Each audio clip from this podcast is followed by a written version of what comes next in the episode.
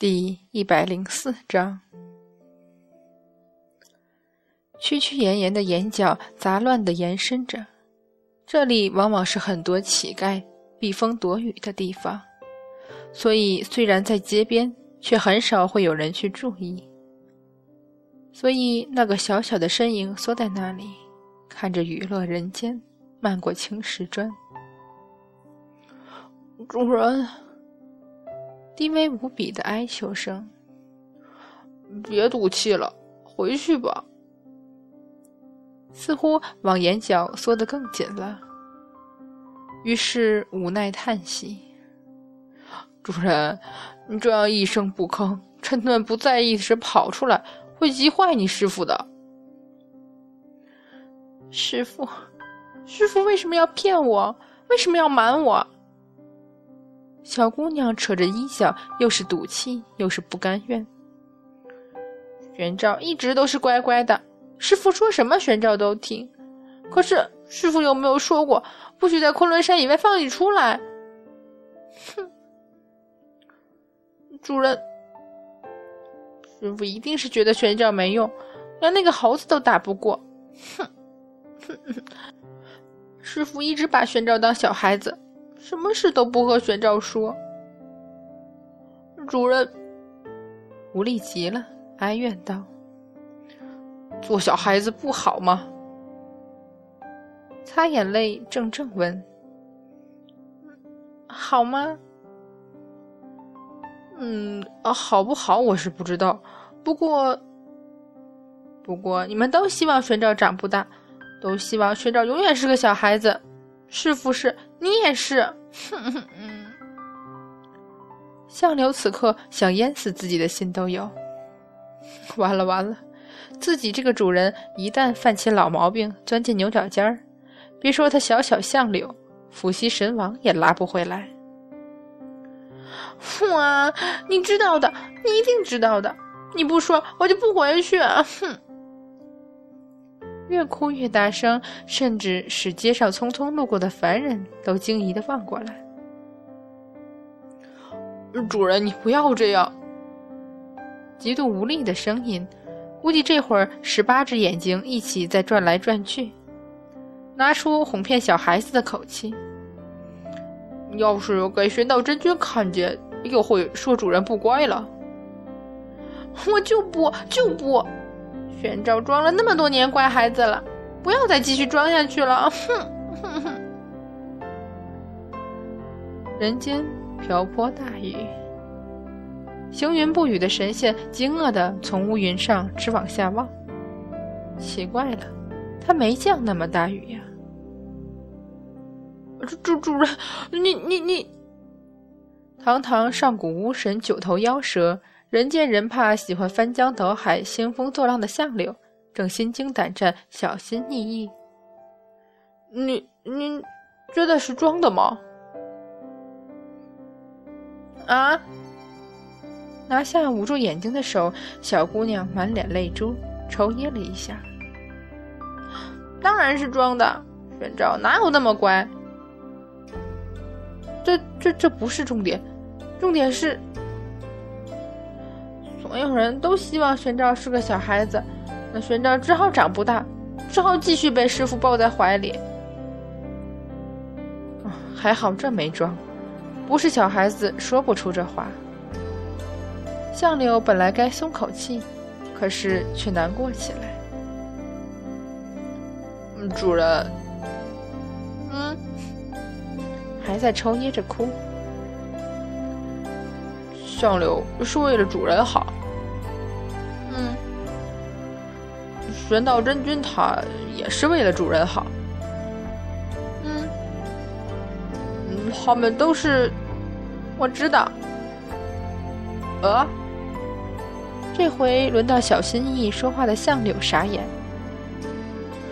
玄照不能长大，主主主主人，吓得连话都说不清楚了。有一年我没有吃长生果，师傅发了好大的脾气。祖师们也都责骂师傅，玄照为了师傅，就算再不愿意也要吃下去，所以永远都是十三岁的样子。小姑娘低了头，继续扯衣角。结果玄照一哭，害得师傅为了哄我，年年都要陪我吃。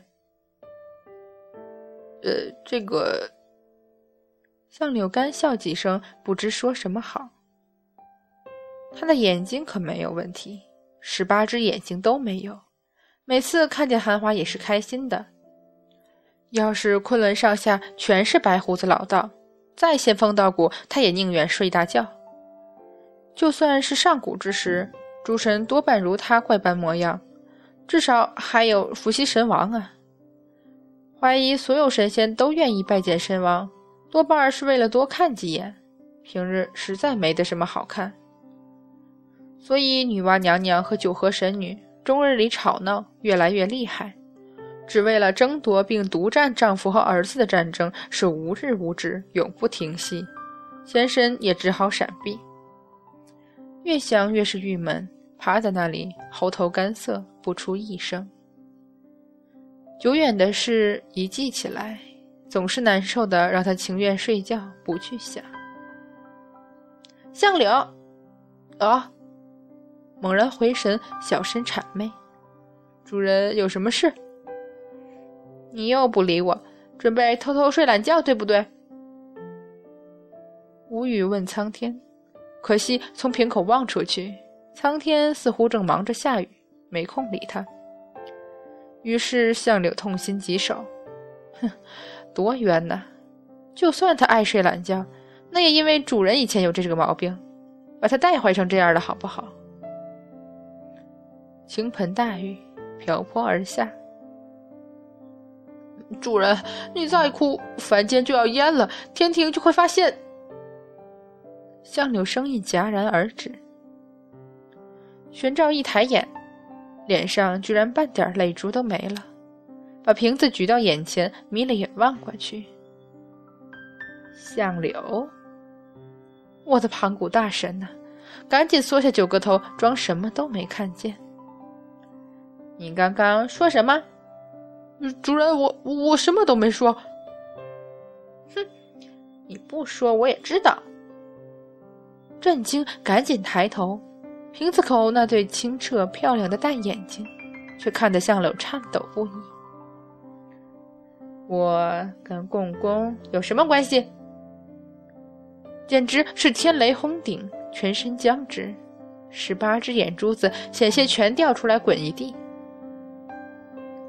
相柳，我我我我我，张口结舌，九张嘴张了又合，往日里轮番说话的条理早已丧失，锋利的牙齿对撞，一个急咬到嘴唇，痛得大叫，顿时九个脑袋撞成一团。我跟共工有什么关系？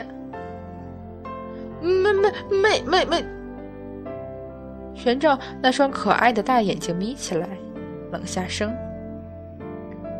相柳，你敢骗我？整个瓶子都颤了一下，被惊得晕头的相柳本能的答：“属下不敢。”风雨浸润了青石路面的每一寸缝隙。咣当，小小的白玉瓶摔在地上，一路滚下去。僵硬的抬起手，摇晃的站起来。天色沉浸在灰蒙蒙的雨里，满目都是陌生的凡间。人们匆匆往来，或惊讶望来，或侧目走开。这不是昆仑，不是凌云山。他刚刚所听所见的，不过又是向柳开的玩笑。失神前倾一步，踩到阴角。恍惚之间，眼前一黑，直接摔倒在台阶下。汇聚起来的水洼呛得他咳了一声，伸手想抓住什么，却被风一吹，那瓶子又滚远了。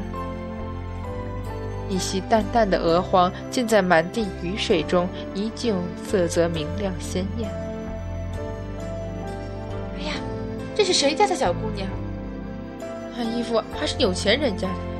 怎么摔在水里也没个大人照看着？好像有无数声音在耳边说话。却不愿抬起头来。玄照，听师傅的话。玄照，不要离开师傅半步。雨中的小姑娘猛地抽噎了一下，紧紧闭上眼，一张漂亮秀气的脸完全浸在水里，攥紧了拳，大约是想哭的，却第一次流不出眼泪来。好，玄照不长大，永远也不长大。公公，上古水深，被尽九地之下，一树撞倒不周山，致使三界大难之过。挣扎着抬起头，天幕一片灰色，什么也看不见。狼狈的站起来，头发散了，衣服乱了，跌跌撞撞的拨开看热闹，觉得惊异的烦人。哪里是回昆仑的路？是不是只要回去，还可以当那个一无所知、任性的孩子？身前有个模糊的影子，好像很熟悉。玄照茫然的抬起头，雨又大了，他什么也看不清。于是，一双手将他揽入怀里，轻轻抚着他的背，安慰。玄照。猛地推开那双手，玄照退了好几步，睁大了眼睛。雪白的衣衫宛若流云，即使在雨中，似乎也没有沾染上半分湿意，依旧飘逸高洁，卓然清贵。秀雅无助的面容上带着淡淡笑意，略微卷曲间有金色光辉的长发散落下来，似乎在顾盼间已然使人屏息难语。咬着嘴唇，小姑娘忽然痴痴的笑起来。玄照，似是惊讶玄照的反常，她微微上挑了眉，不过微微一动，却有万分风华于其间。你是谁？变成这样来骗我？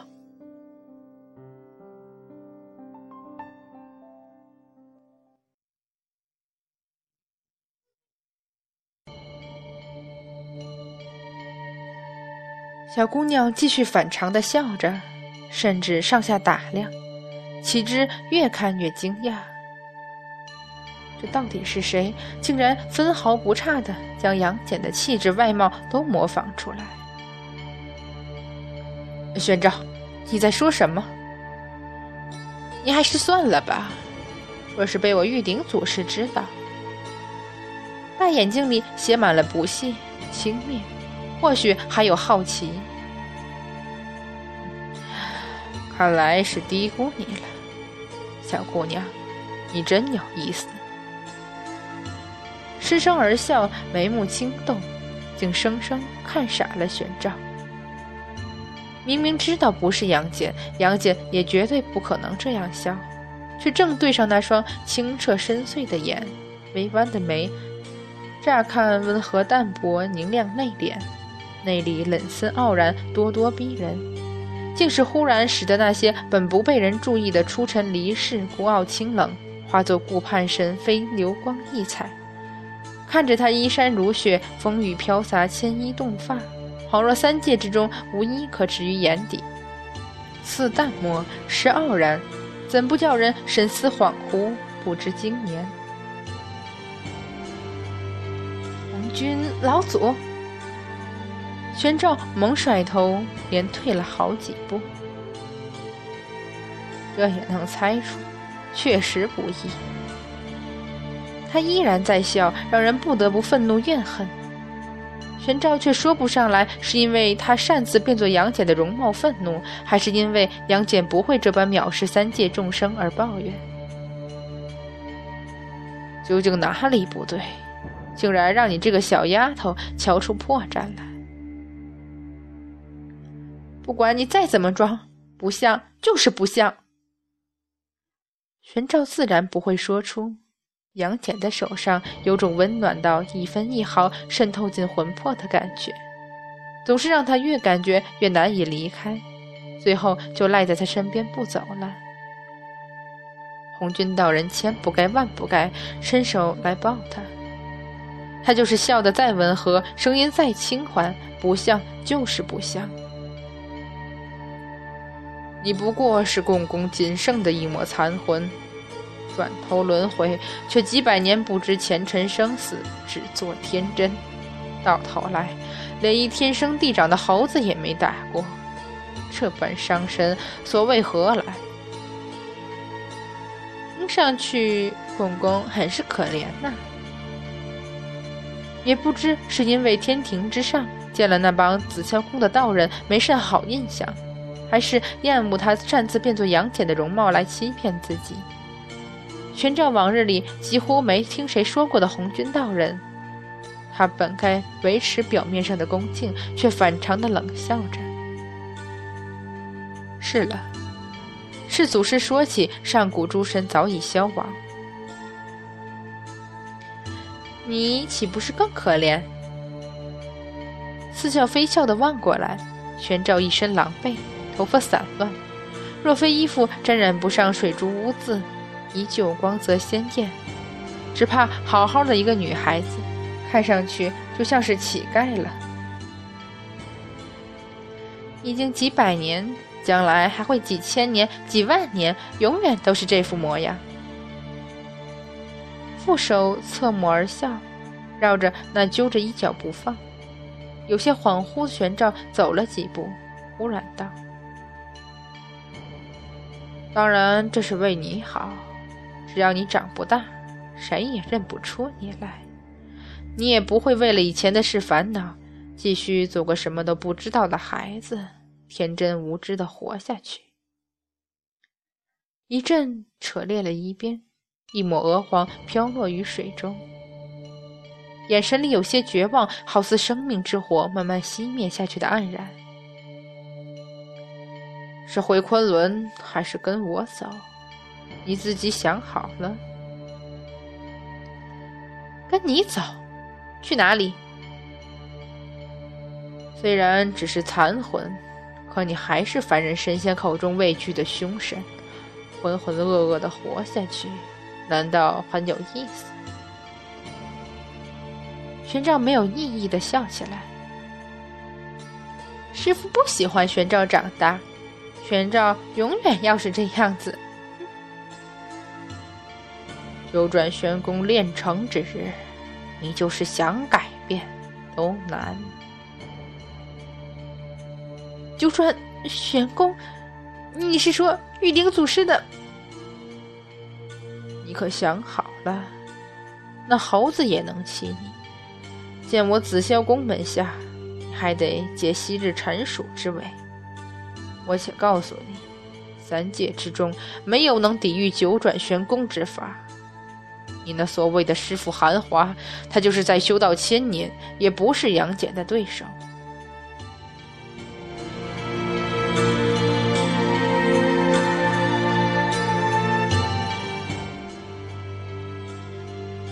风止雨息，只有积水处处和被风吹无可奈何滚落到低洼的瓶子。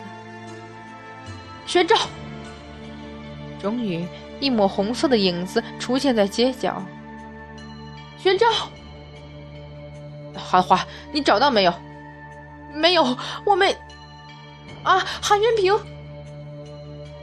怎么会？韩华一伸手将那瓶子抓到手中。相柳，玄照去哪儿了？不好了！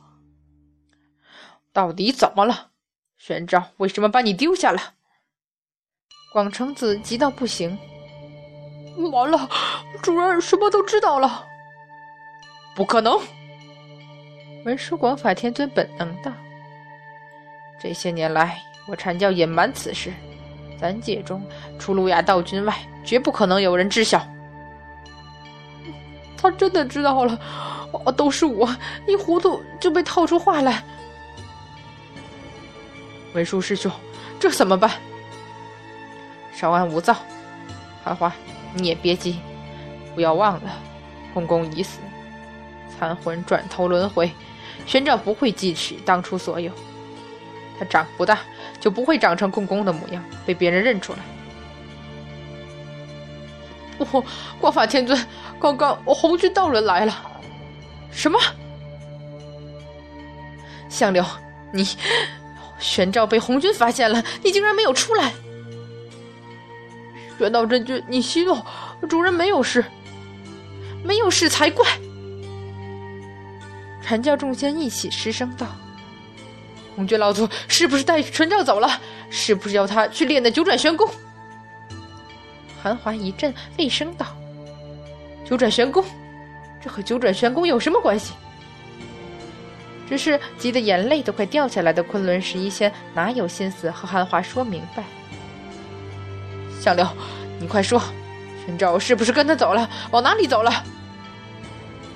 他，呃，是说了什么九转玄功的，还说玄道真君就是在修道千年，也不是杨戬的对手，所以。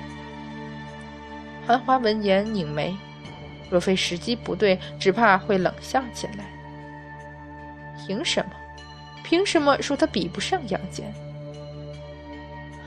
所以怎样啊？昆仑十一仙一头撞死的心都有了。主人我忽然笑起来，说。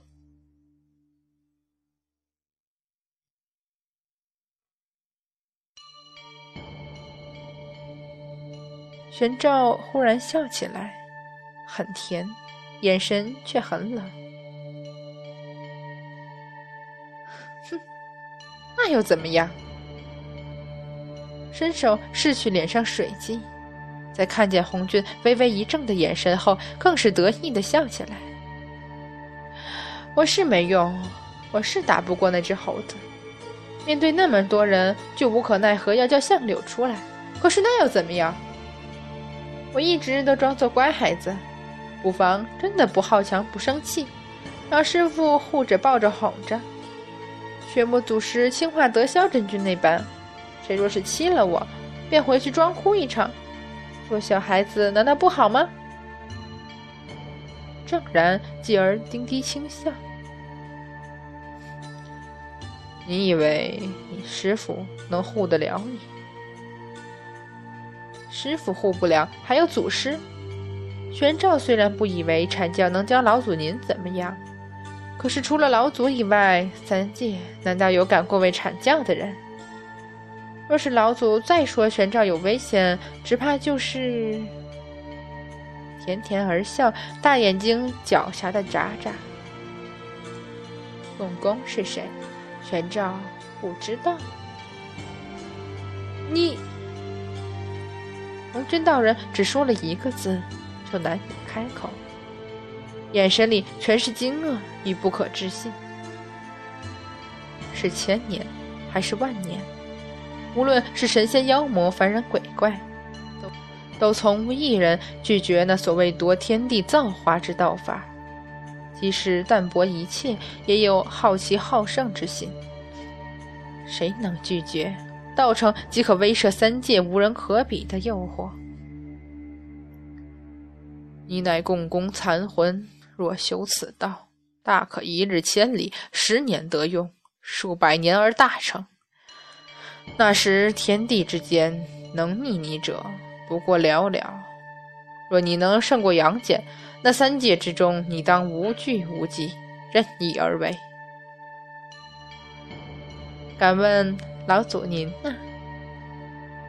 区区三界，非关我心。权杖目光闪动，似乎要说什么，但是却没有说出来，背了手到身后，慢慢点头。本来也该尊称祖师，可玄奘听说老祖于太元之先，鸿蒙之初所存，亲见三界得成。想来对共工也知之甚深。您说的每一句话，的确是我心中所想。红军道人微微而笑。水神共工任性妄为，偏执顽固，狭隘易怒，因大禹治水出城而迁怒下界凡人，不再膜拜供奉于他，竟竟派相柳扰乱治水，致使凡间汪洋泽国，流离失所。与祝融间隙小怨，锱铢必较，如此日深年久。致使两神最后不顾颜面，大打出手。输了后，竟气不过，索性撞倒不周山，让三界大乱，看谁能好过谁。这般暴力而无常，为一己喜怒，枉过三界生死存亡，视凡人痛苦挣扎为寻常喜乐。这般呼风唤雨、说一不二，容不下丝毫芥蒂，心思狭隘者，若甘于庸碌，不好强不好胜，那才是多多怪事。